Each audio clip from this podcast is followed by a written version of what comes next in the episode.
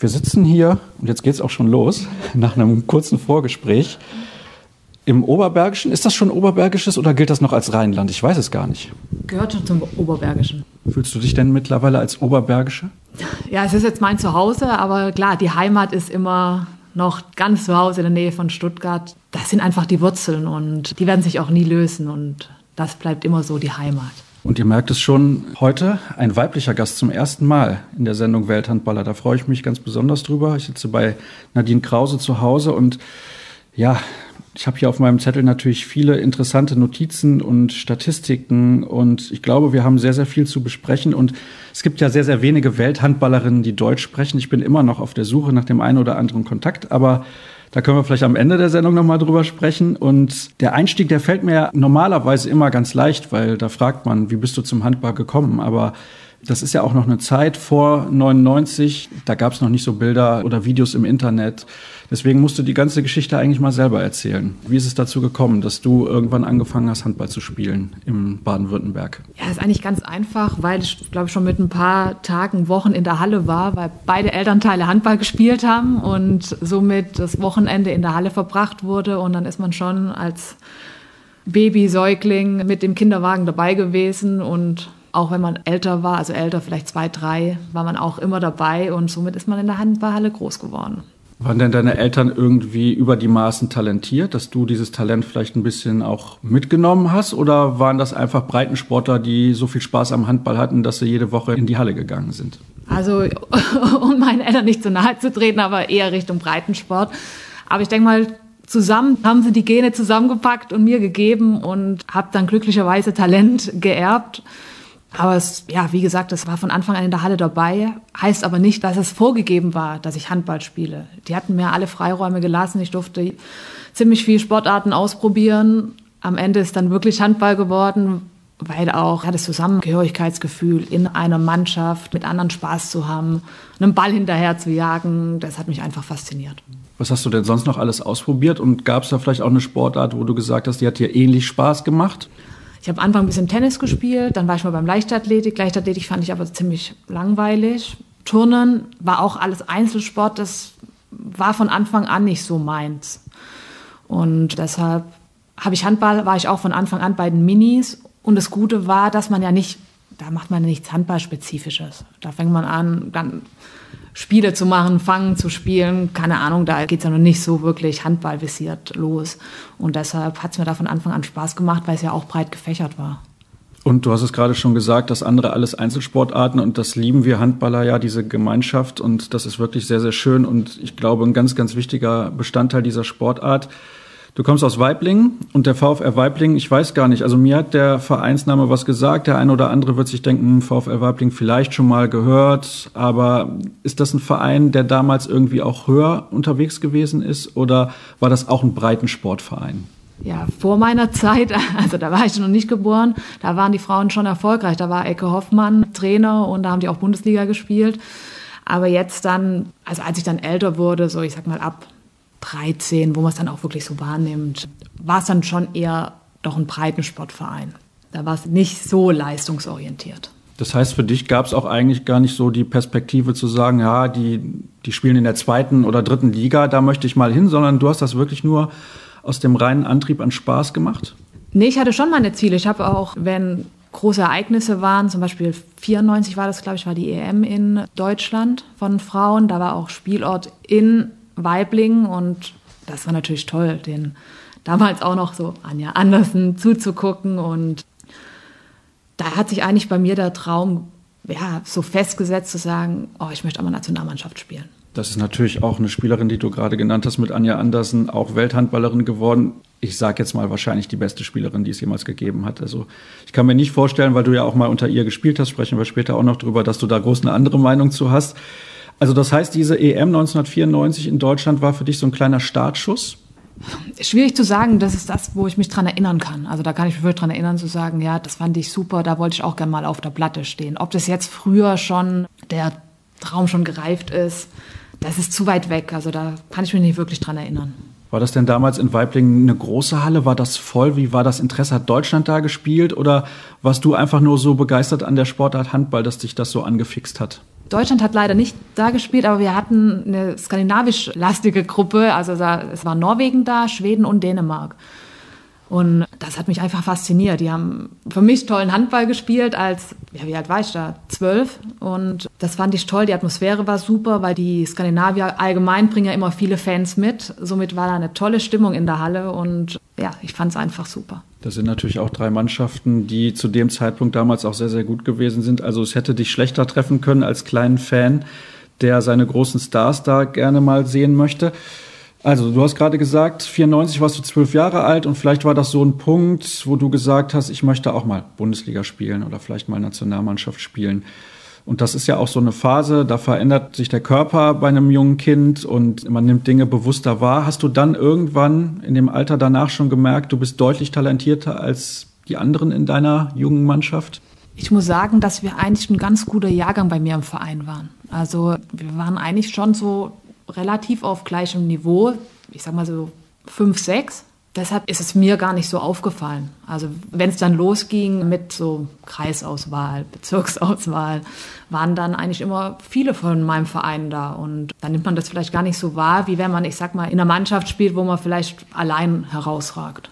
Da passt es ja auch, dass du zweimal deutsche Jugendmeisterin geworden bist. Also diese Mannschaft muss wirklich sehr, sehr gut gewesen sein. 98 und 99 war das. War das dann, muss ich jetzt mal kurz überlegen, B- oder A-Jugend? A-Jugend, das war beides A-Jugend. Und dann, ja, wie gesagt, eine sehr, sehr talentierte Mannschaft. Hast du damals schon, also ich sag mal B-Jugend spätestens dann in der Juniorennationalmannschaft auch schon gespielt und bist dann viel vielleicht auch durch die Gegend gereist? Und wie war das mit der Schule? Weil das ist ja dann auch immer so ein Punkt. Ich kann mir vorstellen, gerade damals noch war es sehr extrem, dass die Eltern gesagt haben, hm, Moment mal, liebe Nadine, du musst aber auch noch ein bisschen darauf achten, dass du mit der Schule zurechtkommst.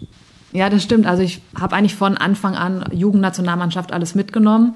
Und wenn dann die ersten Lehrgänge losgingen, die gingen dann immer eine Woche, war das natürlich schon so, dass man da in der Schule gefehlt hat und es nachholen musste. Aber es war für mich eigentlich so kein Problem, weil meine Eltern haben klar gesagt, du kannst so viel Handball spielen, wie du möchtest, wenn die schulischen Leistungen stimmen. Und somit war für mich klar, alles klar, ich muss in der Schule, muss es stimmen, sonst darf ich kein Handball spielen. Und da hatte ich eigentlich dann kein Problem mit.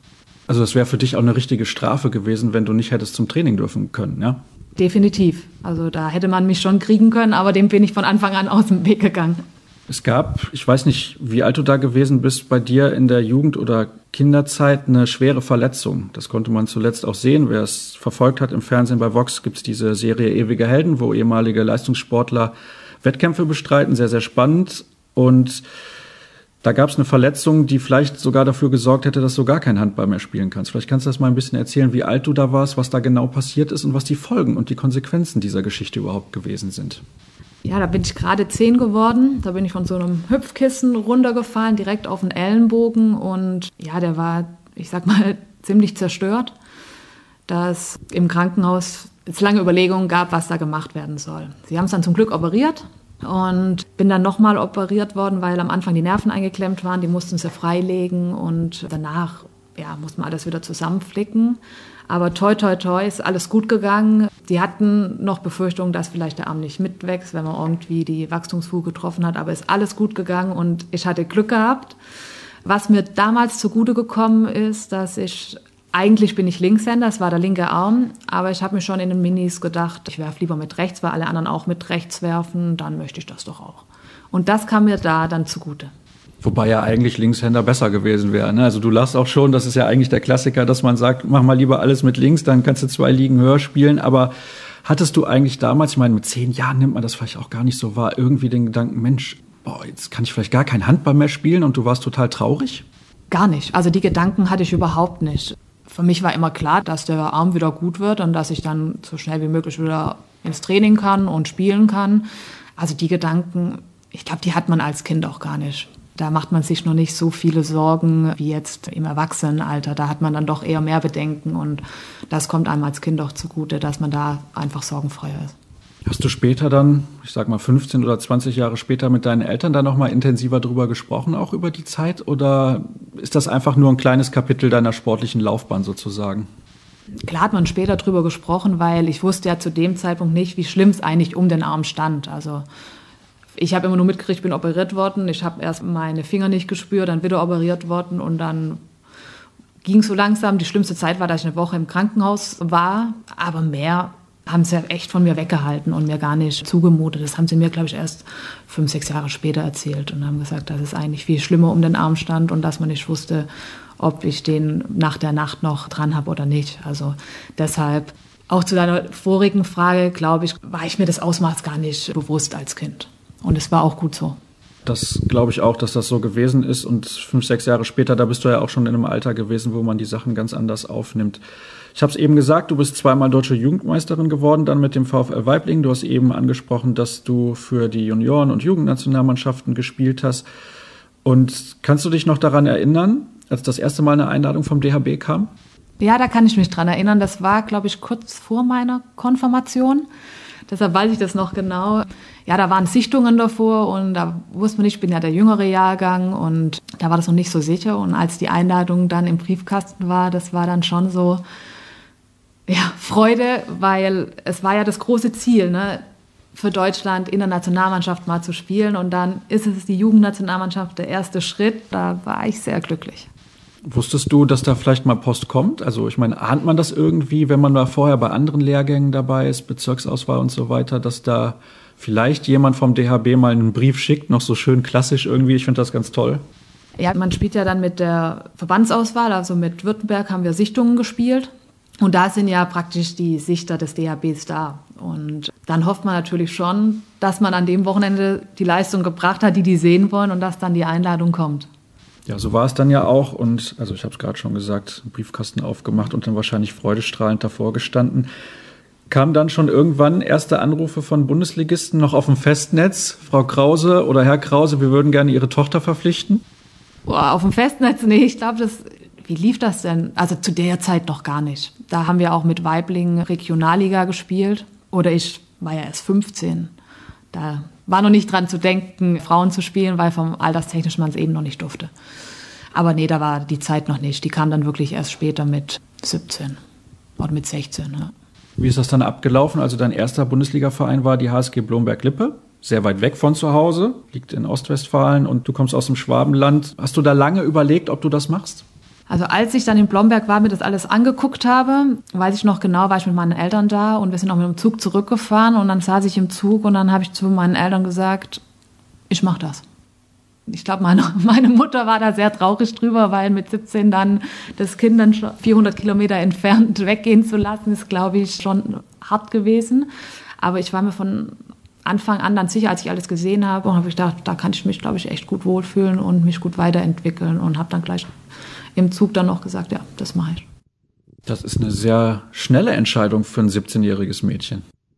Das stimmt, aber ich habe einfach da meine handballerische Perspektive gesehen. Ich war mir zwar bewusst, ich muss noch zwei Jahre zur Schule gehen. Das war dann klar im Hinterkopf so, oh, Schulwechsel, letzte zwei Jahre ist natürlich auch nicht so ohne. Aber ich habe gedacht, ich probiere es einfach. Ich meine, schlimmstenfalls wäre ich dann im halben Jahr wieder zurückgegangen, hätte dort die Schule zu Ende gemacht. Also deshalb, was hätte ich verloren? Nicht viel. Also ich dachte, ich probiere es.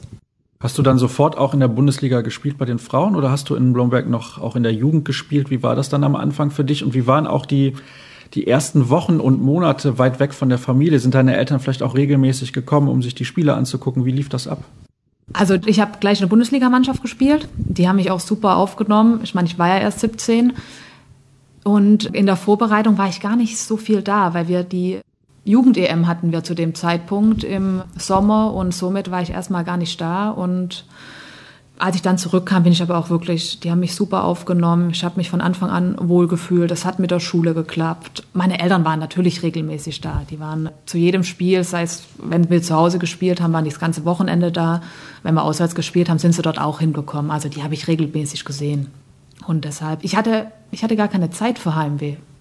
Ja, also das kann natürlich auch so laufen, wenn die Eltern regelmäßig mit dabei sind. Hast du denn da alleine gewohnt? Hast du in der WG gewohnt? Wie war das dann für dich am Anfang? Ich habe von Anfang an eine kleine Wohnung gehabt und habe alleine gelebt. Und das war eigentlich natürlich toll. Mit 17 eine eigene Wohnung, das war schon, schon super. Man hat dann schon gemerkt, na, man muss doch dann auch Haushalt machen. Ne? Wenn man dann was Geschirr benutzt, hat sich nicht von alleine weggespült. Ich hatte keine Spülmaschine, das war dann schon so. Mm. Aber das hat sich sofort eingependelt und fand ich natürlich schon klasse, mit 17 schon alleine zu leben.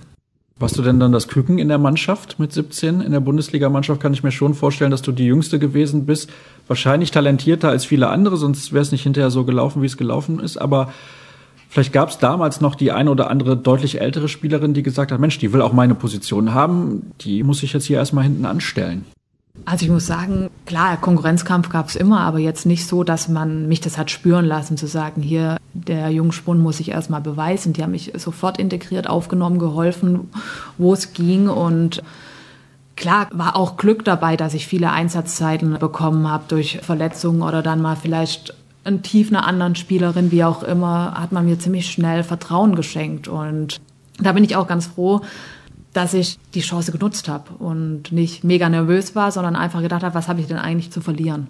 Und habe ich, ja, man muss schon sagen, auch mit Glück die erste Bundesliga-Saison so bestreiten können.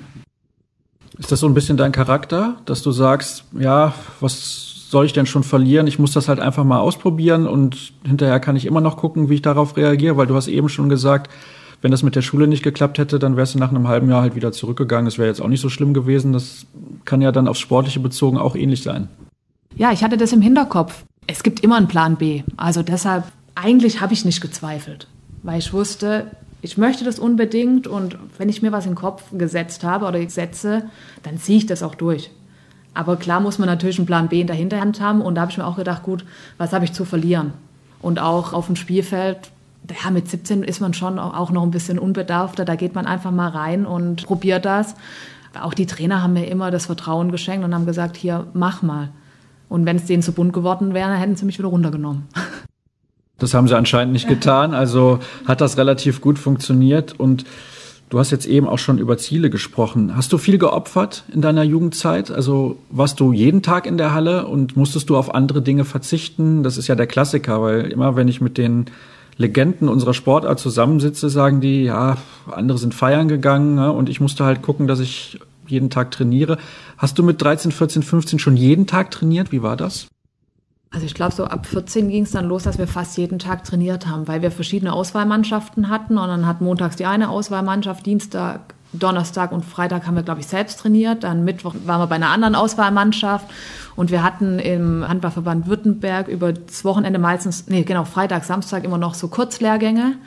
Und dann hatten wir Samstag, Sonntag noch gespielt, weil man, ja, wir haben eigentlich fast alle immer doppelt gespielt, immer zwei Jugendmannschaften. Und somit war man täglich in der Halle, wie du schon gesagt hast.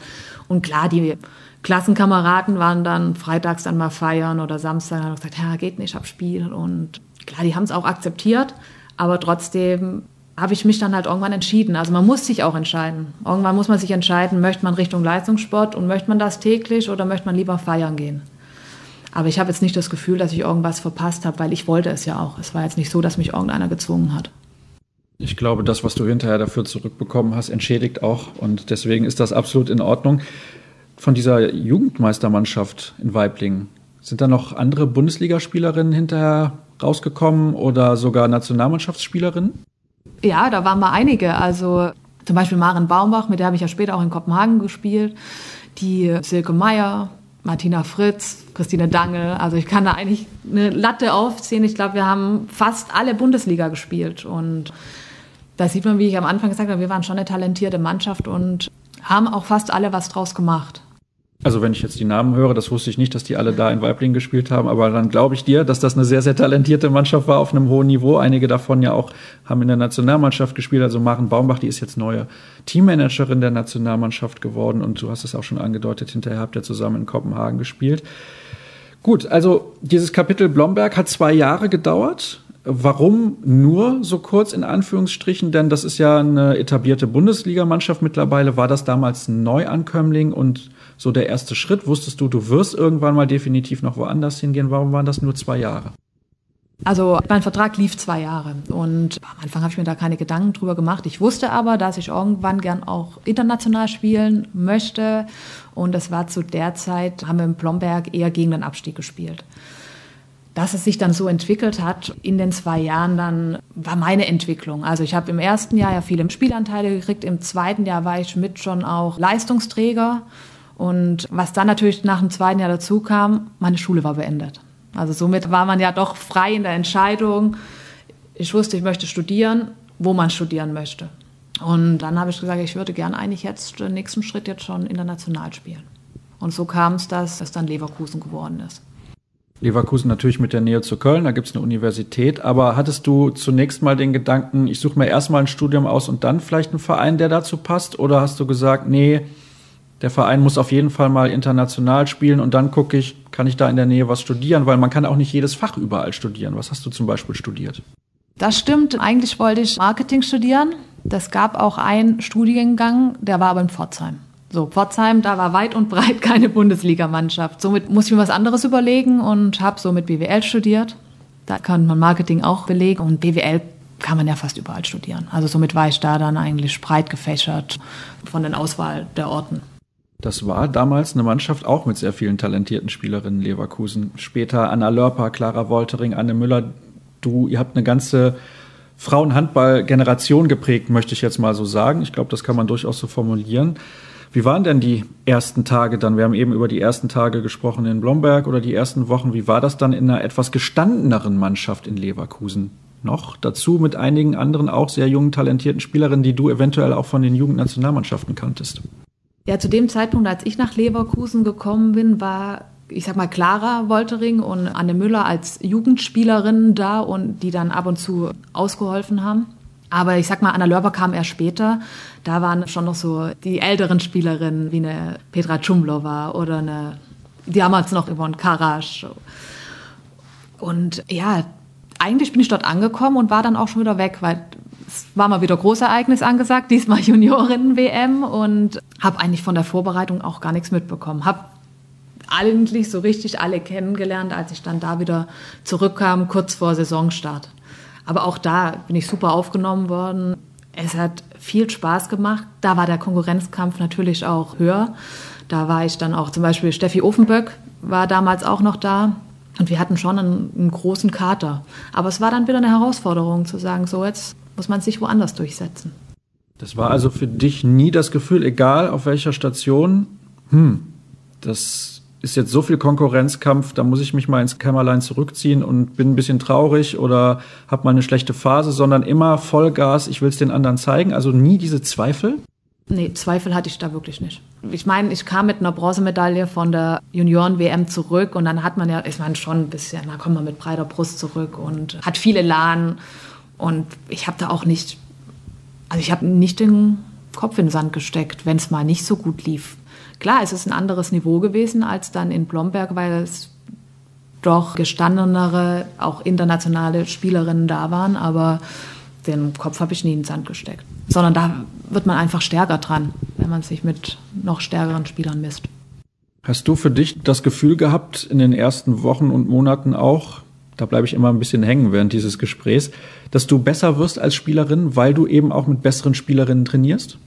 Ja, definitiv. Also ich wusste, ich hatte ja hier Petjo Djumplova links außen neben mir und zu dem Zeitpunkt, weiß ich noch genau, habe ich nicht viel als Rückraum links mit meinem Linksaußen gespielt.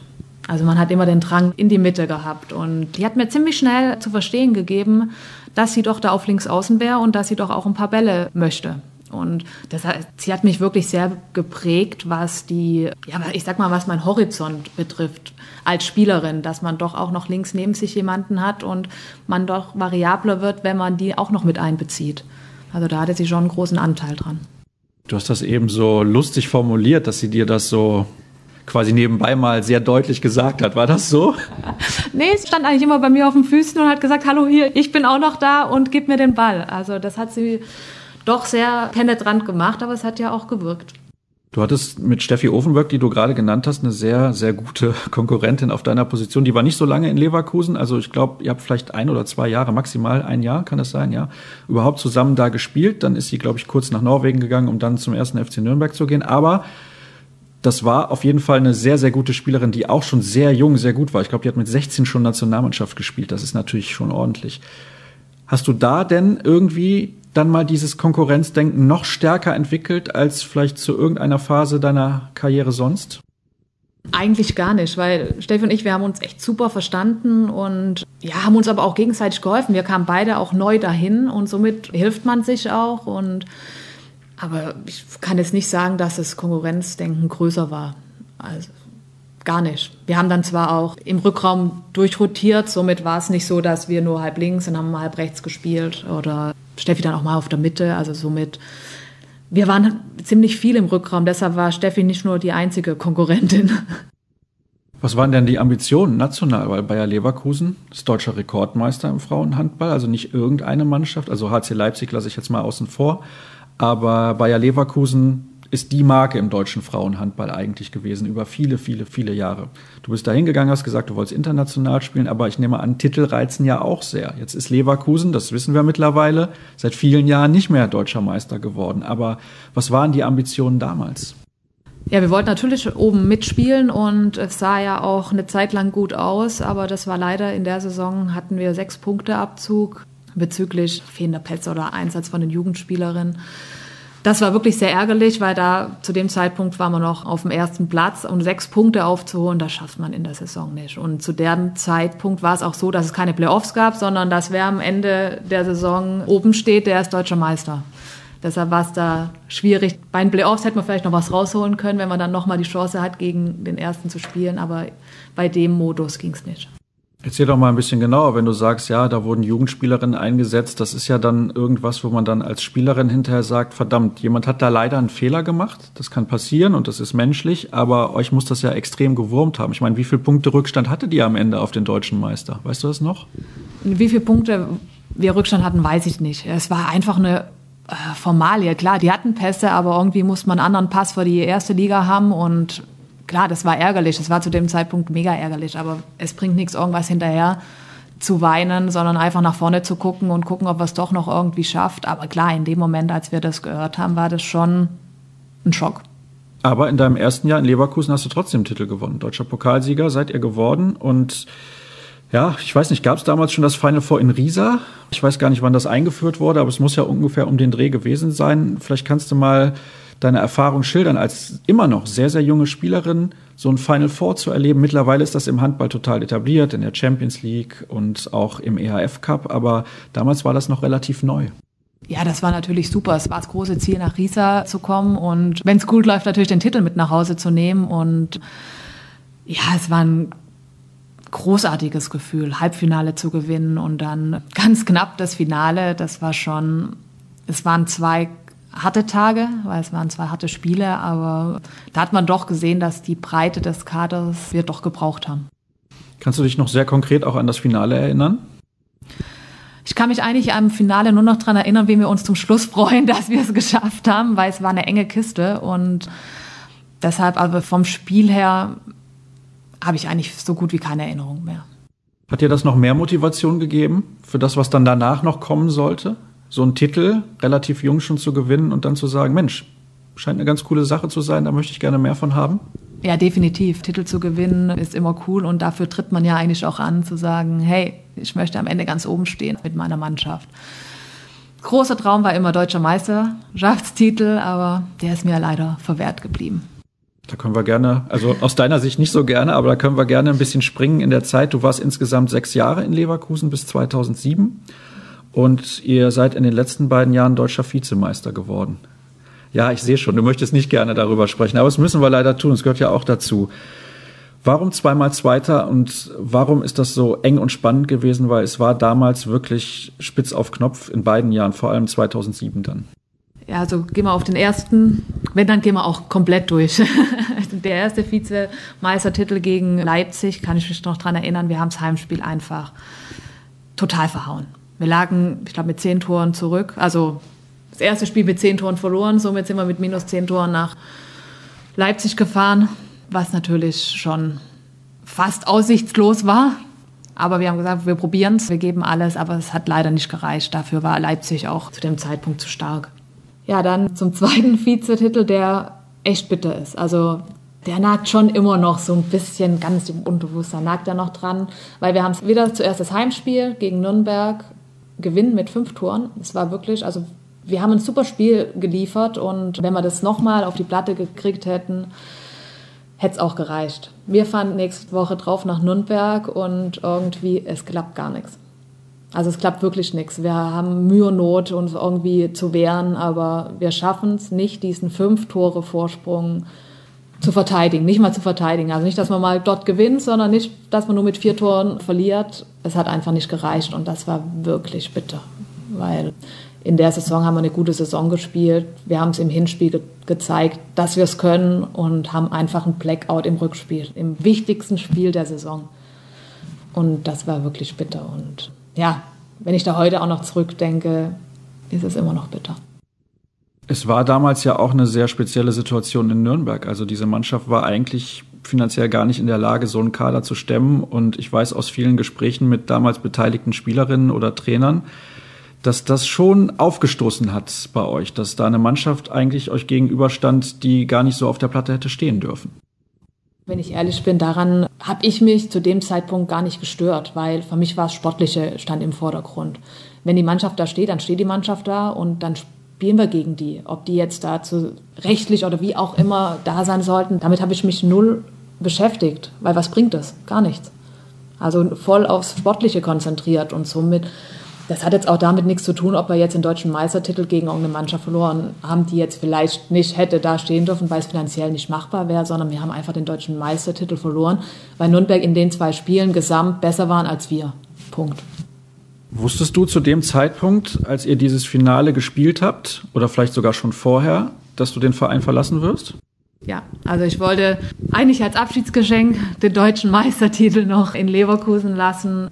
Ja, ich wusste ein halbes Jahr, ja, knapp ein halbes Jahr vorher, dass ich den Verein wechseln werde und deshalb wäre es umso schöner gewesen, natürlich mit einem deutschen Meistertitel sich zu verabschieden.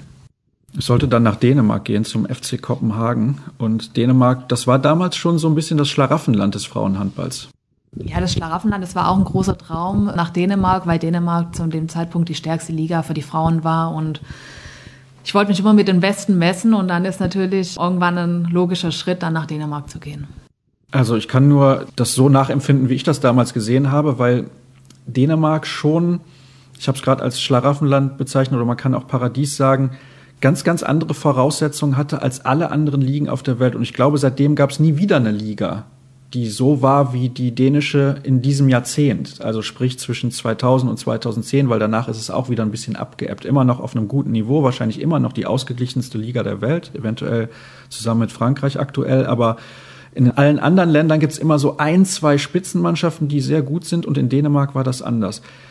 Die Spiele wurden im Fernsehen übertragen. Ich weiß nicht, wie viele Spiele, aber hat dich das dann alles noch mal ein bisschen geflasht, als du dann da warst auch und das war vielleicht sogar größer, als du das erwartet hast? Also geflasht hat es mich so überhaupt nicht. Ich habe mir das schon so vorgestellt. Ich wusste ja auch, dass die Spiele im Fernsehen übertragen werden und fand es super, dass da so, ja, dass so Interesse besteht und dass es auch die mediale Präsenz hat. Im Gegensatz natürlich zu Deutschland. Ja, wir können nur davon träumen, dass mal ein Ligaspiel im Fernsehen kommt von den Frauen. Und deshalb war das schon was Besonderes. Aber ich war jetzt nicht, ich sag mal so, geflasht, dass ich damit nicht gerechnet habe. Und dass ich dachte, oh, überall Kameras oder die Hallen so voll. Nee, überhaupt nicht. Also da war ich schon gut vorbereitet. Hast du es trotzdem ein bisschen empfunden als, ja, wie soll man es sagen, warst du dankbar, dass du das so erleben konntest, weil für den Frauenhandball, du hast es gerade gesagt, dass mal ein Spiel im Fernsehen kommt in der Liga, das gibt es in Deutschland eigentlich nicht und das ist in Dänemark damals gang und gäbe gewesen, die ganze Aufmerksamkeit. Ich weiß gar nicht, hat man dich auch auf der Straße erkannt, weil du warst zu dem Zeitpunkt ja auch schon Welthandballerin, das muss man ja auch mal sagen. Also du bist nicht als talentierte junge Spielerin dahin gekommen, sondern vielleicht als eine, die man auch wahrnimmt. Also man hat mich nicht auf der Straße erkannt. Liegt vielleicht auch daran, dass ich in Kopenhagen gewohnt habe und Kopenhagen ja doch eine Millionenstadt ist. Wäre dann anders, wenn man ich sag mal, ländlicher gewohnt hat, der in einem ländlicheren Verein gespielt hat, wo dann nur ein paar tausend Einwohner sind. Ich denke schon, dass da die Spielerinnen erkannt werden, weil es auch einfach kleiner ist. Aber in Kopenhagen ist mir das nicht passiert, was auch gut so ist. Warum eigentlich Kopenhagen? Es gab ja viele Vereine in Dänemark, die in Frage gekommen wären. Ich nehme an, dass einige auch Interesse gehabt haben, denn ich spekuliere jetzt mal und sage, dein Vertrag lief 2007 aus und dann hast du gesagt, okay, jetzt mache ich den Schritt und kann mir den Verein eigentlich frei aussuchen. Warum bist du dann nach Kopenhagen gegangen? Zusammen ja übrigens auch mit Maren Baumbach. Ja, Kopenhagen hat den Zuschlag bekommen, weil mich einfach das ganze Konzept überzeugt hat. Die wollten oben angreifen, die waren so im Mittelfeld und ich fand es einfach toll, dann ein Teil davon zu sein, den Verein weiterzuentwickeln. Mich hat einfach das Gesamtpaket auch dann, klar, Kopenhagen ist eine tolle Stadt, dann passt auch drumherum alles. Und somit hat mich das relativ schnell überzeugt. Und das natürlich dann am Schluss dann noch mit Maren, dass alles geklappt hat, war natürlich für mich oder für uns beide super. Man hat von Anfang an eine Bezugsperson und das macht alles noch viel einfacher. Wie war es mit der Sprache auch? Ist Dänisch schwer zu lernen und habt ihr am Anfang viel auf Englisch gemacht? Wie ist das abgelaufen? Am Anfang haben wir ja über Englisch, aber auch viel Deutsch. Also die Dänen verstehen wirklich. Also verstehen tun sie viel Deutsch. Sie trauen sich vielleicht nicht Deutsch zu sprechen, aber sie lernen ja auch Deutsch. Wir haben aber auch Dänisch gelernt. Wir hatten eine Lehrerin, auch mit unserer Ungarin zusammen. Ich glaube, zwei bis dreimal die Woche hatten wir den Unterricht und Lesen ging dann relativ schnell. Beim Sprechen, ja, tut man sich dann immer doch so schwer, vor allem wenn man dann ein bisschen perfektionistisch veranlagt ist, zu sagen, ist das jetzt die richtige Aussprache? Aber da haben uns die schnell die Sorgen oder so genommen, haben gesagt, sprecht einfach, wir verbessern euch oder kein Problem, einfach drauf lossprechen. Und dann ging das eigentlich relativ gut, sich zu verständigen. Kannst du dich noch an dein erstes TV-Interview auf Dänisch erinnern? Nee, ich glaube, ich musste sogar gar keins geben auf Dänisch, wenn ich mich richtig dran erinnere.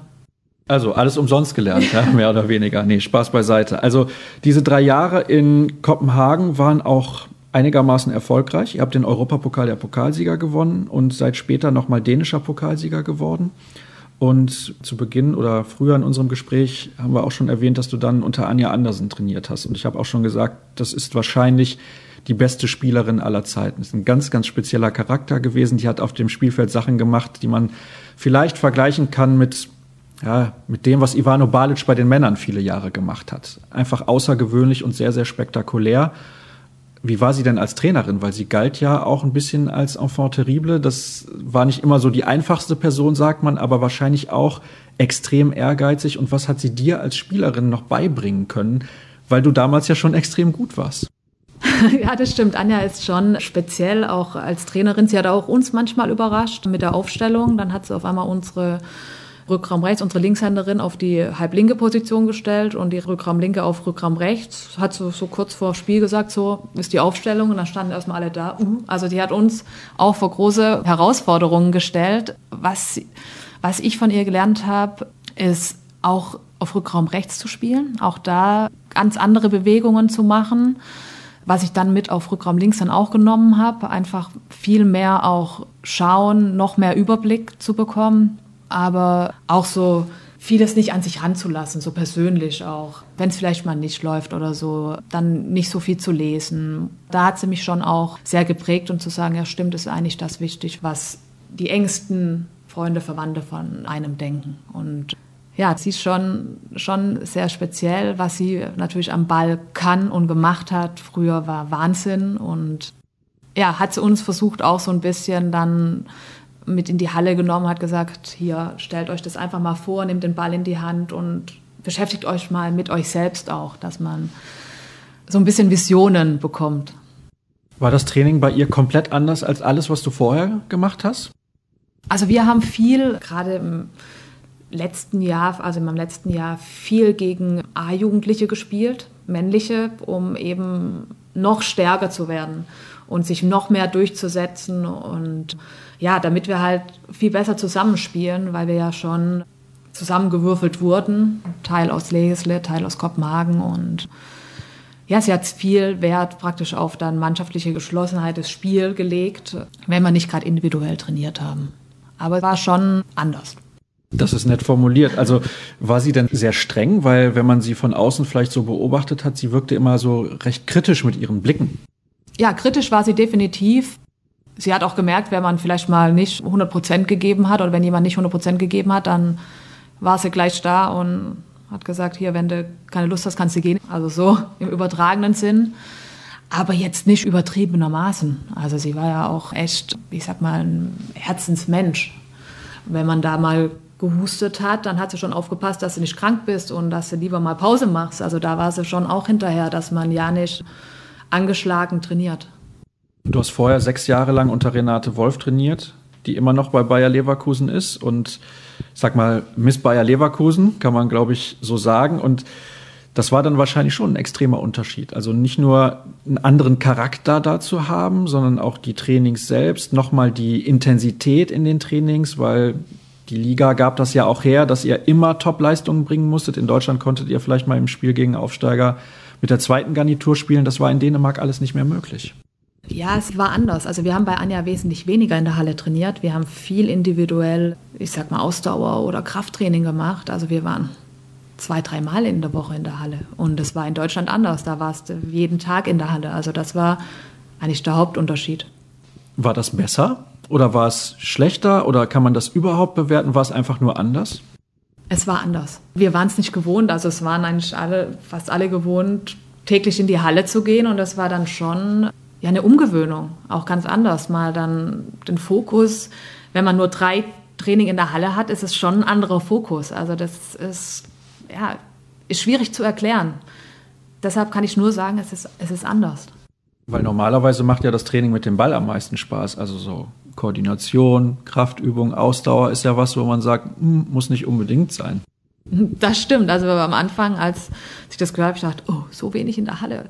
Weil, wie du gerade auch schon gesagt hast, ne, das ist ja, man möchte in die Halle, man möchte mit dem Ball werfen, spielen, aber jetzt nicht laufen. Krafttraining ist jetzt nicht so, ja, die bevorzugte Trainingsart von mir höchstpersönlich. Ja, also da gibt es die wenigsten, die das wirklich gerne mögen. Ich habe das seit jeher direkt gelassen und gar nicht erst gemacht. Deswegen bin ich auch so durchgestartet. Ja, diese Zeit in Kopenhagen, das waren drei Jahre insgesamt. Dann bist du nochmal nach Deutschland gegangen. Und nach diesen drei Jahren, hattest du da auch nochmal das Gefühl für dich, weil du gesagt hast, du bist in Blomberg am Anfang besser geworden, weil du viel gespielt hast. In Leverkusen, weil du auf einem anderen Niveau nochmal trainiert hast.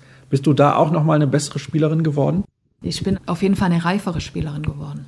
Also das kann man schon, schon sagen, dass ich viel gelassener geworden bin oder kühleren Kopf behalten habe in vielen Situationen. Das habe ich da auf jeden Fall gelernt. Was natürlich Pech war, dass ich praktisch mit einer Verletzung gegangen bin. Das war dann schon blöd. Wärst du gerne noch länger in Dänemark geblieben? Also wenn diese Verletzung nicht gewesen wäre, hättest du gesagt, ich bleibe da noch zwei, drei Jahre länger. Ich beende vielleicht sogar meine Karriere in Dänemark, weil es mir hier so gut gefällt? Kann ich gar nicht beantworten. Also da habe ich mir dann gar keine Gedanken drüber gemacht, weil da kam es gar nicht dazu. Aber es hätte vielleicht sein können. Aber so habe ich gesagt, hm, gehen wir doch lieber zurück nach Deutschland, beenden das Studium, weil es hätte auch sein können, dass die Karriere schneller vorbei ist, als ich gedacht habe. Dann ging es wieder nach Blomberg. Das war zum damaligen Zeitpunkt eine Mannschaft, die im Mittelfeld der Tabelle unterwegs war. Warum der Schritt dahin und nicht zumindest zu einer deutschen Spitzenmannschaft? Weil mich da auch das Konzept gereizt hat wieder. Die wollten auch oben angreifen mit einer relativ jungen Mannschaft und wollten eben ein paar etablierte Spielerinnen mit dabei haben, die die Mannschaft so ein bisschen führt. Und das fand ich eigentlich sehr herausfordernd. Zudem wusste ich ja auch nicht, wie es denn mit meiner Schulter denn so weitergeht und fand das eigentlich für mich herausfordernd zu sagen, ja, ich würde den Weg gern mit Blomberg gehen. Ich glaube, wenn ich es jetzt richtig im Kopf habe, hat sich Blomberg durch eine starke Vorsaison damals für den Europapokal qualifiziert. War das für dich auch irgendein Punkt, wo du gesagt hast, es muss zumindest eine Mannschaft sein, die international spielt? Weil nach so einer Verletzung hättest du ja auch sagen können, nee, vielleicht ist nur Bundesliga für mich auch der bessere Weg, weil ich dann weniger Belastung habe. Nee, das fand ich schon wichtig, international dabei zu bleiben. Und wir sind, glaube ich, auch erst im November oder so, glaube ich, gestartet in Europapokal. Von dem her war ja noch ein bisschen Zeit. Und war natürlich super, dass man auch international spielt und eben dieses Projekt noch weiter vorne anzugreifen mit Blomberg. Ja, da hat auch das Rundumpaket gestimmt. Die Gegend in Blomberg kenne ich, ich weiß, worauf ich mich eingelassen habe. Und so war es, glaube ich, ein guter Schritt wieder zurück nach Deutschland mit den Perspektiven und eben auch nebenher das Studium dann zu beenden. Rund um die Ulmenallee in Blomberg ist nicht so viel los, ne? Das stimmt. ja, das stimmt. Ist eben ländlich.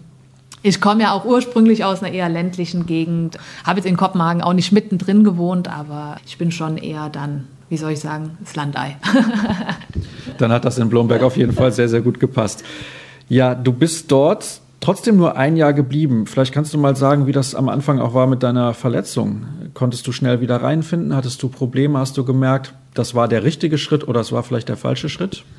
Ich habe von Anfang an gemerkt, irgendwas stimmt nicht. Also ich hatte Schmerzen beim Werfen und habe gedacht, das gibt es doch nicht. Und was ist das? Habe auch Physio immer gehabt und habe dann aber irgendwann, das war dann, ich glaube Ende Oktober oder so, habe ich gesagt, ganz ehrlich, da stimmt was nicht. Und dann bin ich auch nochmal untersucht worden und dann hat der Arzt gesagt, ja, er sieht es auf den Bildern nicht, wir müssten aufmachen. Da habe ich eigentlich gesagt, oh, aufmachen schon wieder die Schulter ist nicht so prickelnd, aber ich war so verzweifelt schon, dass ich gesagt habe, ja, ich mache alles mit, dann mach die Schulter nochmal auf. Und da war eben das Problem, zum Glück hat das aufgemacht. Ich habe bei meiner vorigen OP eine Schraube in die Schulter bekommen. Die saß nicht richtig und ist mir in die Supraspinatus-Sehne wieder. Bei jedem Wurf hat die ein kleines Loch gebohrt und das war der Schmerz. Und somit hat er die entfernt und ja, das war dann erstmal ganz gut. Aber natürlich braucht es dann wieder, bis wieder aufgebaut war, habe ich dann, glaube ich, auch wieder zwei Monate gebraucht. Das klang jetzt gerade, so wie du das beschrieben hast, nicht sonderlich spaßig, muss ich ehrlich zugeben. Nee, war es auch wirklich nicht. Also ich habe mir dann auch, weil ich habe ja erst trainiert gehabt, bevor man dann gesagt, komm, wir gucken da noch mal rein. Mein normaler Wurf, wie ich normal geworfen habe mit langen Armen, ging einfach nicht. Also es waren wirklich höllische Schmerzen. Und dann, da habe ich mir dann blöderweise eigentlich eine andere Technik angeeignet. Aber das war jetzt nicht, nicht so das Wahre. Da habe ich gemerkt, das ist nicht das, was es davor war. Und ich habe es eben schon gesagt, es war dann ein Jahr nur in Blomberg. Warum? Ja, ich wollte ja das Studium beenden und ich habe in Köln studiert oder habe die ganze Zeit in Köln studiert, wenn auch teilweise im Fernstudium in Kopenhagen oder dann jetzt da in Blomberg. Und ich hatte auch nur einen Jahresvertrag und habe dann auch mal geguckt, wie kann es denn so weitergehen. Und dann kam Leverkusen wieder und da hatte ich ja tolle Jahre und habe gedacht, ja, vielleicht kann man doch da, wo man echt eine tolle Zeit hatte, auch die Karriere beenden, da dann wirklich Studium dann abschließen und dann so langsam ins Berufsleben einsteigen. Es war auch ein Grund dafür, wo ich eine Perspektive für einen Beruf hatte, der nächste Verein. Und da hat das mit Leverkusen eben geklappt. Ich habe mir damals gedacht, da kann ich mich noch gut dran erinnern, als die Meldung kam, dass du wieder nach Leverkusen gehst ah toll, jetzt spielt die noch vier, fünf Jahre in Leverkusen und auf einem super Niveau und das ist toll für diese Mannschaft und es war dann hinterher nur ein Jahr. Vielleicht kannst du das auch noch mal ein bisschen Revue passieren lassen, was dein Gedanke so war, weil du gesagt hast, langsam ins Berufsleben einsteigen, gucken, welche Perspektive habe ich. Aber ich kann mir vorstellen, dein Grundgedanke war eigentlich, ich bleibe jetzt nicht nur noch ein Jahr, ich spiele nicht nur noch ein Jahr, ich möchte schon noch ein paar Jahre Handball spielen. Also ursprünglich war der Plan, dass ich zwei Jahre noch spiele. Also das war so für mich, war so zwei Jahre und dann möchte ich selbst praktisch in der Hand haben, aufzuhören. Und die Saison ging von der Schulter her gut los, aber ich hatte gleich in der Vorbereitung viele muskuläre Probleme, was ich von mir nicht kannte, weil ich gedacht, was ist denn jetzt los? Und habe dann am Anfang der Saison mir ein Bänderriss geholt im rechten Sprunggelenk.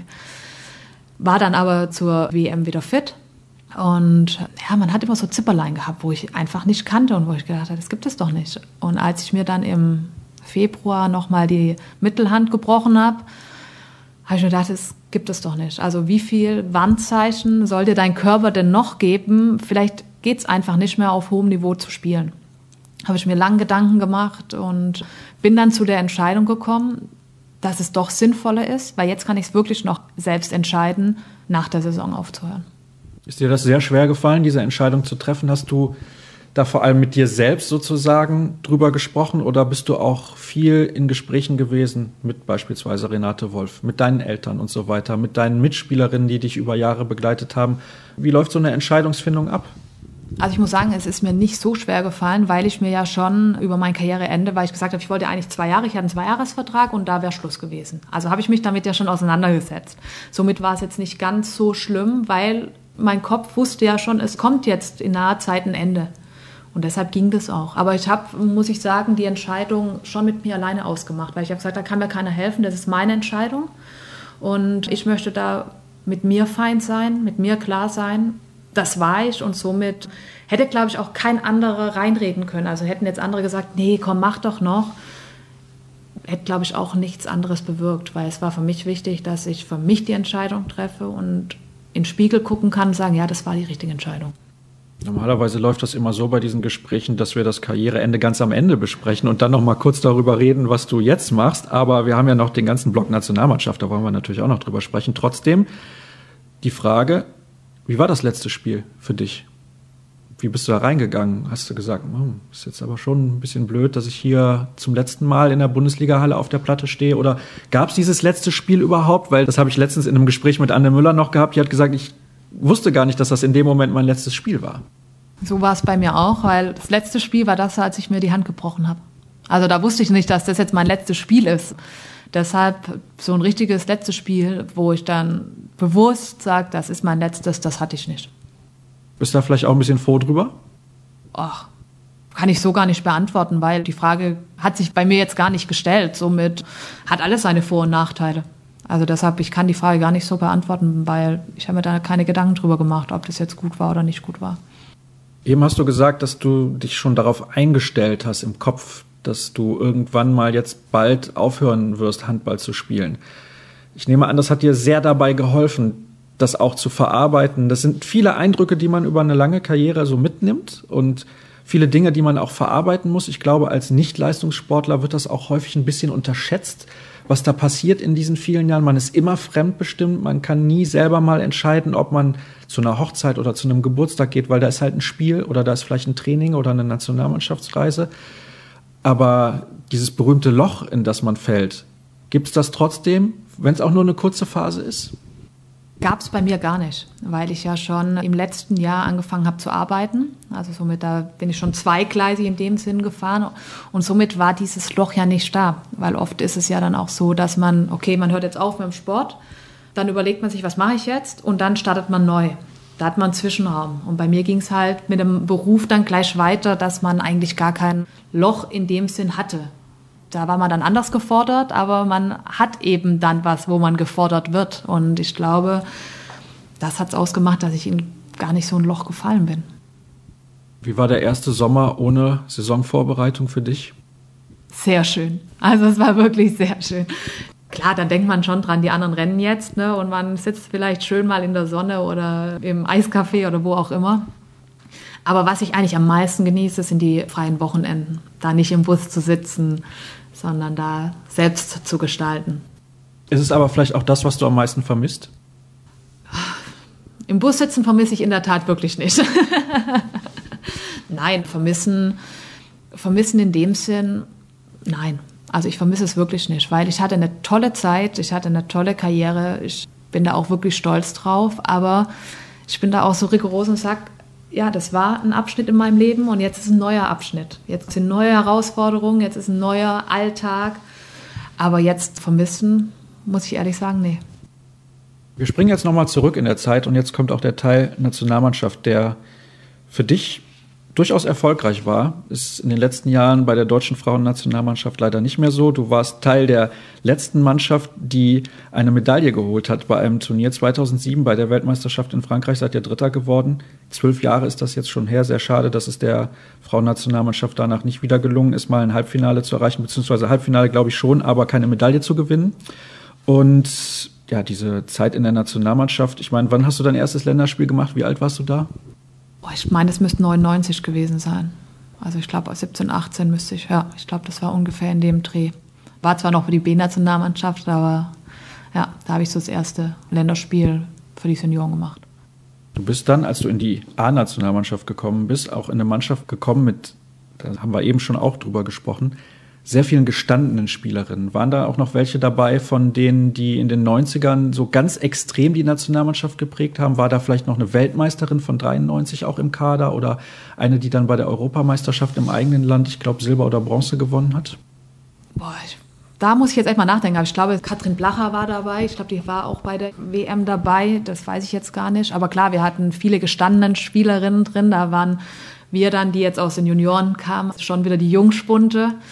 Aber auch da haben sie es uns wirklich einfach gemacht. Also die haben uns super aufgenommen, man hat sich gleich als Teil der Mannschaft gefühlt und das war dann schon auch wieder ja richtig schön, auch dort wieder anzukommen und Unterstützung zu bekommen und nicht nur so, ach, die Jungen, die sollen erstmal beweisen. Klar, müssen die beweisen. Wir mussten auch beweisen, dass wir da ähm, eine Berechtigung hatten, da zu sein, aber schon als Mannschaftsgefüge. Vielleicht kannst du mal einen Vergleich ziehen. Das ist ja jetzt schon lange her, dein erstes Länderspiel. Aber wenn du das jetzt so rückblickend betrachtest, ist das ein ganz anderes Gefühl als damals, als du dieses Spiel gemacht hast, dieses erste und das erste Mal die Nationalhymne hörst in der A-Nationalmannschaft. Klar, du hast vorher schon im Juniorenbereich gespielt, aber trotzdem, du hast ja ganz am Anfang gesagt, das ist dein großes Ziel gewesen, Bundesliga zu spielen, mal Nationalmannschaft zu spielen. Also ich kann es mir nur vorstellen, dass es so ist, aber wenn man dann das erste Mal da steht, neben den anderen Mädels und hört diese Hymne Und jetzt, 20 Jahre später, wie denkst du da im Vergleich drüber? Wie hast du es damals empfunden und wie denkst du heute über dieses Spiel? Also ich muss sagen, klar, das erste Spiel bei der A-Nationalmannschaft war schon wieder was Besonderes.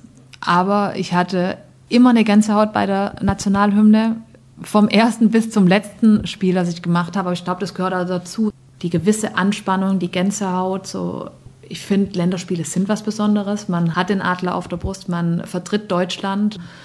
Da gehört eine andere Anspannung schon auch dazu und auch dieses Gefühl, boah, cool, jetzt geht's los. Das war eigentlich bei fast jedem Länderspiel gleich. Also klar, das erste war was Besonderes. Das war so, ich bin jetzt in der Nationalmannschaft, mein großer Traum wird wahr. Aber trotzdem war jedes Länderspiel was Besonderes und wo ich wirklich, ich glaube, es gab kein Länderspiel, wo ich keine Gänsehaut hatte. Wo das immer was Besonderes ist, einfach für Deutschland zu spielen. Fehlt das vielleicht, ich will nicht sagen der heutigen Generation, weil es wäre ein Pauschalurteil. Das, das wäre auch nicht fair zu sagen, das haben andere Spielerinnen oder Spieler nicht.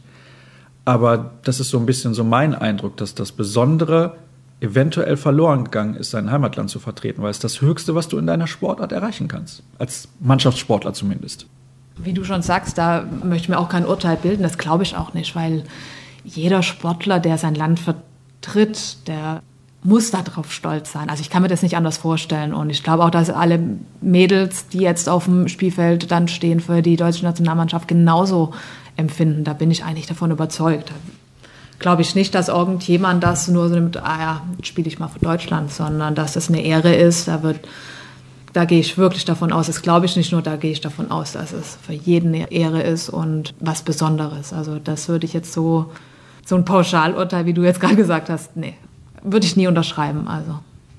Jetzt blicken wir mal auf die Zeit, wo es bei dir persönlich extrem gut lief. Wahl zur Handballerin der Saison 2004, 5, 5, 6, 6, 7, Wahl zur Handballerin des Jahres 2005 und 2006, Torschützenkönigin WM 2005, Torschützenkönigin EM 2006, Bundesliga-Torschützenkönigin 2005 und 2006 und dann hinterher noch, auch noch Torschützenkönigin der dänischen Liga, aber das lassen wir jetzt mal ein bisschen außen vor. Ist nicht ganz so schlecht. ja, wenn du das jetzt gerade so vorliest, stimmt. ja, auch wenn ich das jetzt wieder gehört habe, als ich jetzt bei den ewigen Herren war, auch jetzt so, wenn man so die Karriere-Revue passieren lässt, dann wird einem das, glaube ich, erstmal so bewusst, was man eigentlich so erreicht hat. Es kommt einem selbst gar nicht so vor. Also, weil das, ja, es geht ja immer weiter und somit ist jetzt, wie du es jetzt gerade auch wieder vorgelesen hast, ja, dann wird mir das wieder bewusst, ja, du hast doch schon einiges erreicht, aber es ist trotzdem jetzt, kann ich stolz drauf sein, aber es war mir nie so richtig bewusst. Wir sitzen ja hier heute zusammen, weil du Welthandballerin geworden bist. Das habe ich gerade bewusst ausgelassen. 2006 ist das gewesen. Und ich glaube, mit Jevon Kang habe ich da nicht drüber gesprochen, aber mit allen anderen. Wenn man das erfährt, dass man in dem Moment die Beste ist in dem, was man macht, da wird natürlich der Stolz überwiegen. Aber hast du dann noch Erinnerungen an den Moment, als du erfahren hast, du bist Welthandballerin des Jahres geworden? Also, das hat vorher noch nie eine andere Deutsche geschafft. Und du hast nicht in der europäischen Spitzenliga gespielt damals. Ihr wart nicht ein absolutes Top-Team mit der Nationalmannschaft. Also da muss man schon individuell sehr herausgeragt haben. Ja, als ich das erfahren habe, ich habe es zwar gehört, also ich habe gehört, du bist Welthandballerin, aber ich konnte es gar nicht fassen, ich konnte es nicht aufnehmen. Es war so, ah ja, cool, Wahnsinn. Aber ich glaube, so realisiert habe ich das erst wesentlich später der ganze Tag war dann so, dass man sich schon Gedanken macht, Welthandballerin. Krass. Aber so richtig fassen konnte ich es nicht, weil ich dachte, echt Wahnsinn. Und klar, die Saison lief gut, auch davor die Saison lief gut. Da habe ich auf hohem Niveau gespielt, aber ich hätte jetzt nie gedacht, dass ich Welthandballerin werde, weil für mich war es immer, wir haben auch als Mannschaft, auch wenn wir jetzt keine Medaille gewonnen haben, wir waren da 2006 waren wir im Halbfinale bei der EM, wir waren davor in Russland, sind wir Sechster geworden, waren auch schon wieder am Anschluss und haben eigentlich zwei gute Turniere gespielt. Aber für mich stand ich nie im Fokus. Ne? Es war für mich immer die Mannschaft und deshalb war es für mich so, oh, schon, ja, klar, eine Riesenehre. Ich war stolz, aber es hat lang gebraucht, bis ich es realisiert habe. Wie haben die Eltern darauf reagiert? Super stolz natürlich. Also die waren mega stolz auf mich. Waren eigentlich alle. Also alle in meinem Umfeld waren super stolz und haben gesagt, prima und da wird deine Leistung honoriert. Und natürlich der ganze Fleiß und die Arbeit, die man über viele Jahre da reingesteckt hat. Jetzt hast du gerade zwei Turniere schon angesprochen, aber der Höhepunkt war eigentlich 2007. Bronzemedaille bei der Weltmeisterschaft in Frankreich und dieses Spiel um Platz drei war hochspektakulär. Vielleicht kannst du da mal ein bisschen was von erzählen. Ich glaube, das ist eine der Partien, wo du noch ein bisschen mehr Erinnerungen dran hast. Ja, wir haben Spiel um Platz drei gegen Rumänien. Gegen die haben wir in der Hauptrunde verloren. Also wussten wir, es wird ein, klar, ich meine, Spiel um Platz drei, es geht um Medaille, es wird nie ein leichtes Spiel. So war es aber auch da. Wir sind nicht gut in das Spiel gestartet, lagen zur Halbzeit schon hinten, haben es dann wieder geschafft aufzuholen, lagen kurz vor Schluss wieder hinten, haben es dann gerade so mit dem letzten Gong auf den Unentschieden dann auch geschafft, ging dann in die Verlängerung. Da war es auch ganz heiß umkämpft, wieder Unentschieden, wieder Verlängerung und dann haben wir es geschafft, dass wir, dass wir uns endlich dann absetzen konnten und auch gewinnen. Also es war das war so viel Höhen und Tiefen, weil wir so viel Aufholjagden hatten. Dann haben wir es wieder nicht geschafft, es zu halten. Dann sind die wieder weggezogen, dann wieder Aufholjagd. Das war ein kräfteraubendes Spiel, aber mit dem glücklichen Ende. Und ich glaube, uns sind so viele Steine vom Herzen gefallen, endlich wieder eine Medaille für Deutschland zu holen, dass man es gar nicht beschreiben kann. Sagst du im Nachhinein, eigentlich hätten wir mit der Generation, da waren zum Beispiel noch eine Grit Jurak mit dabei. Also ihr hattet einen formidablen Rückraum mit Maren Baumbach dann noch als Spielmacherin. Der hätte mehr rausspringen müssen als eine Bronzemedaille? Klar, hätte mehr rausspringen können. Hätten wir das Halbfinale gegen Norwegen, war jetzt nicht so wie sonst immer unsere Spiele gegen Norwegen, wo man immer denkt, boah, gegen Norwegen hat man fast keine Chance.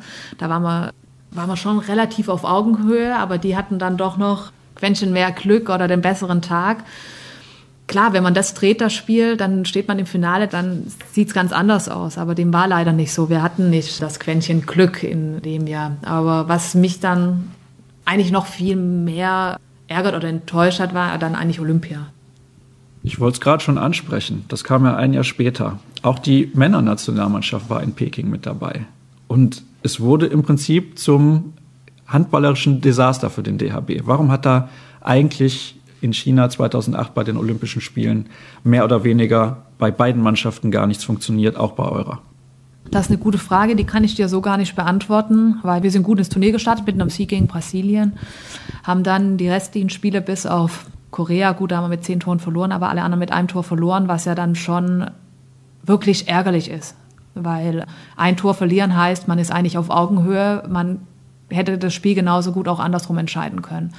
Und das ist eigentlich mit der Bronzemedaille im Rücken war das zu wenig und war auch echt enttäuschend, weil man ist bei Olympia, man war schon lange nicht mehr bei Olympia als deutsche Frauenmannschaft und hat eigentlich nur den olympischen Gedanken gelebt. Dabei sein ist alles, ne? weil mehr haben wir leider nicht erreicht. Das war schon schade. Das Ganze drumherum, Olympia mal zu erleben, klar, das war mal toll, aber aus sportlicher Sicht war es leider schon enttäuschend. Also bei dir überwiegt die Enttäuschung über das Erlebnis oder die Erinnerung an das Erlebnis Olympia, weil viele sagen, einmal Olympia mitgemacht zu haben, das ist das, wo ich mein ganzes Leben als Leistungssportler für gearbeitet habe. Jetzt habe ich das geschafft. Gut, okay, wir haben da nicht so gespielt, wie wir das vielleicht von uns selbst erwartet haben, aber ich habe so den Eindruck, bei dir ist die Enttäuschung immer noch größer als die Erinnerung an das gesamte Erlebnis Olympia. Also wenn ich über die sportliche Leistung spreche, ja. Also wenn ich jetzt Olympia allein betrachte, jetzt nicht, weil wir hatten es vom Sportlichen, von der WM jetzt Olympia, da ist es enttäuschend, aber das ganze Thema Olympia war natürlich ein tolles Erlebnis. Die Eröffnungsfeier mitzuerleben, im Olympischen Dorf zu leben, das war schon toll. Also das war wirklich toll. Also das ist aber das Erlebnis Olympia. Das kann ich schon eigentlich differenziert betrachten. Sportlich war es eine Enttäuschung, aber drumherum da mal dabei zu sein, wie du sagst, das ist von Sportler das Größte, mal bei Olympia teilzunehmen. Das war schon großartig. Ich meine, Dirk Nowitzki hatte damals die deutsche Flagge getragen. Wie war das so, in dieses Stadion einzulaufen? Die Eröffnungsfeier hast du gerade schon so angedeutet und da vor 80.000 im Stadion zu sein mit diesen ganzen Athleten, mit vielen Weltklasse-Sportlern, hast du vielleicht auch im Olympischen Dorf mal Sportler kennengelernt, wo du hinterher sagst, Mensch, das war für mich auch prägend, die kennenzulernen? Also ins Stadion einzulaufen war schon super, aber man nimmt es gar nicht so richtig wahr. Man guckt einfach nur rum, keine Ahnung, massig Leute um einen rum. Die ganzen Nationen stehen mit dir im, unten auf dem Feld.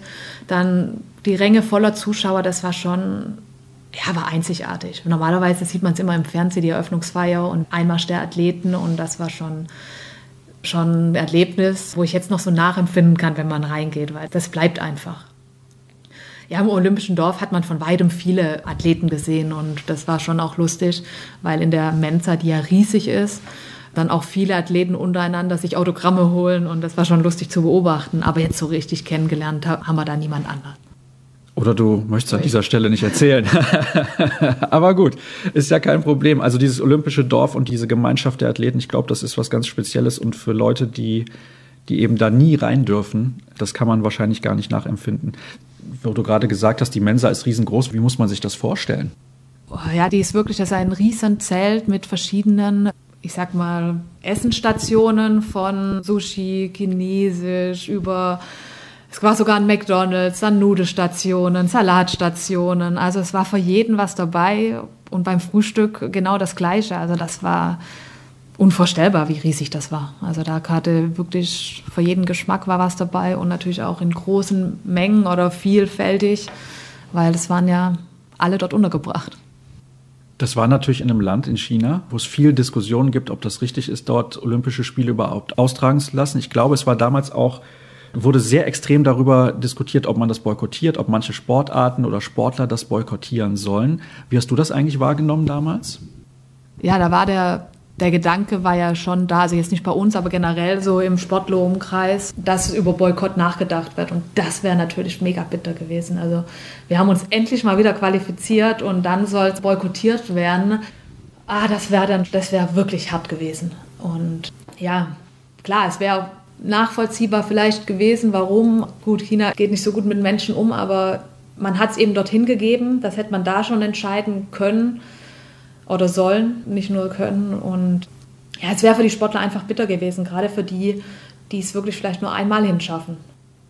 Das ist, glaube ich, das schlagende Argument am Ende, dass man sagt, manche haben da ihre ganze Karriere für gearbeitet und dann wird das eventuell boykottiert. Also von daher kann ich deine Sichtweise da sehr gut nachempfinden. Das war so ein sportliches Erlebnis, weil du es eben so geschildert hast, dass du am liebsten wahrscheinlich verdrängen würdest aus deiner Karriere. Dann eben im Jahr davor dieses Highlight mit der Nationalmannschaft. Du hast 188 A-Länderspiele mit 741 Toren. Das ist extrem viel. Wenn man auch mal den Tore-Schnitt hochrechnet, ist das sehr, sehr bemerkenswert, auch historisch im deutschen Frauenhandball. Wenn du jetzt so deine Karriere in der Nationalmannschaft mal in ein paar Worten zusammenfasst, was bleibt als erstes hängen? Ja, als erstes bleibt natürlich die Bronzemedaille hängen. Also wir haben wir haben uns die hart erarbeitet. Man hat einfach kontinuierlich gesehen, dass wir uns langsam an die Weltspitze rantasten. Also wir sind von Turnier zu Turnier. Ich meine, mein erstes Turnier war, glaube ich, 2002. Bis dann jetzt dann 2007 haben wir uns kontinuierlich eigentlich hochgearbeitet. Mit ein paar Rückschlägen, aber in St. Petersburg mit dem fünften Platz. Davor, 2004, war es schon der fünfte Platz bei der EM. Und dann vierter in, in Schweden bei der EM hat man schon gemerkt, man kommt langsam wieder, man etabliert sich wieder vorne. Dass es leider nicht ganz nach vorne gereicht hat, jetzt in meiner Zeit, ist sehr schade. Aber ich hoffe, dass jetzt in naher Zukunft die Mädels langsam wieder ranrücken an die Weltspitze, dass es auch mit dem Frauenhandball wieder richtig bergauf geht. Wir haben auf jeden Fall, glaube ich, aktuell einen sehr fähigen Trainer mit Henk Groner und wir haben auch eine durchaus talentierte Mannschaft. Die WM dieses Jahr in Japan, das wird sicherlich sehr, sehr speziell. Ich bin schon gespannt, was man davon im Fernsehen sehen wird. Bislang habe ich da noch keine Informationen vorliegen, aber das ist noch ein bisschen hin. Ich habe hier ein Zitat rausgesucht, das Armin Emrich gesagt hat. Ich glaube, du wirst es das ein oder andere Mal schon gehört haben. Das ist der Vergleich mit Joachim Decker, einem der größten deutschen Handballer aller Zeiten. Und Armin Emrich hat gesagt, sie ist eine komplette Spielerin in Angriff, Abwehr, Gegenstoß und Rückzugsphase. Also damals schon Rückzugsphase, was ja ein bisschen das Modewort des Handballs geworden ist. Und sie ist eine echte Mannschaftsspielerin, so wie ich sie in den letzten zwei Jahren kennengelernt habe. So war Joachim Deckarm. In welcher Phase hat Armin Emrich das gesagt? Das muss er, ich glaube 2005 oder 2006 muss er es gesagt haben, also auch zu dem Zeitpunkt, wo es bei mir gut lief. Ja, ich meine, da, ich glaube, es müsste bei dir EM 2006 gewesen sein. Ich bin mir aber nicht ganz sicher. Also ich merke mir das jetzt nicht, wann das gesagt habe, aber so, wenn ich mich dunkel erinnern müsste, es zu dem Zeitpunkt gewesen sein. Wenn man sowas hört, geht das dann wahrscheinlich runter wie Öl.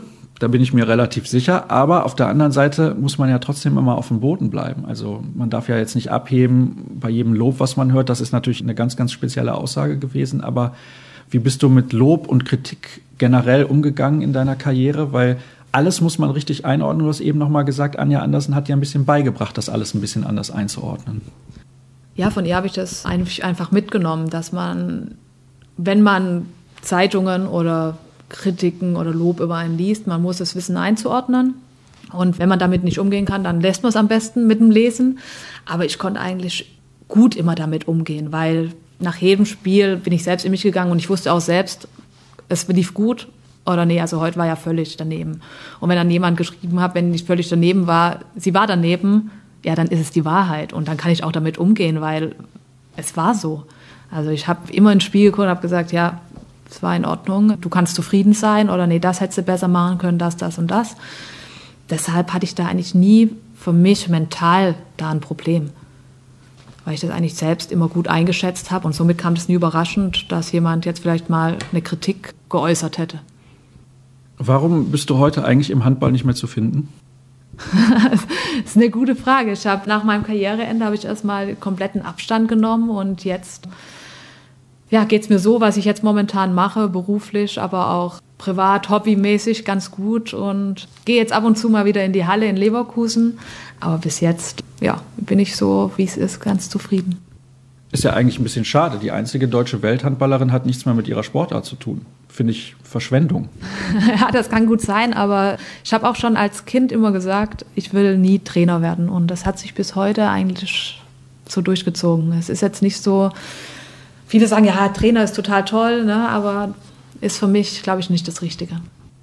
Und was im organisatorischen Bereich käme das für dich in Frage? Ich meine, du hast ein Studium absolviert, was da vielleicht relativ hilfreich wäre. Oder sagst du generell, wie du das eben auch formuliert hast, das war ein Kapitel und jetzt kommt halt ein nächstes Kapitel.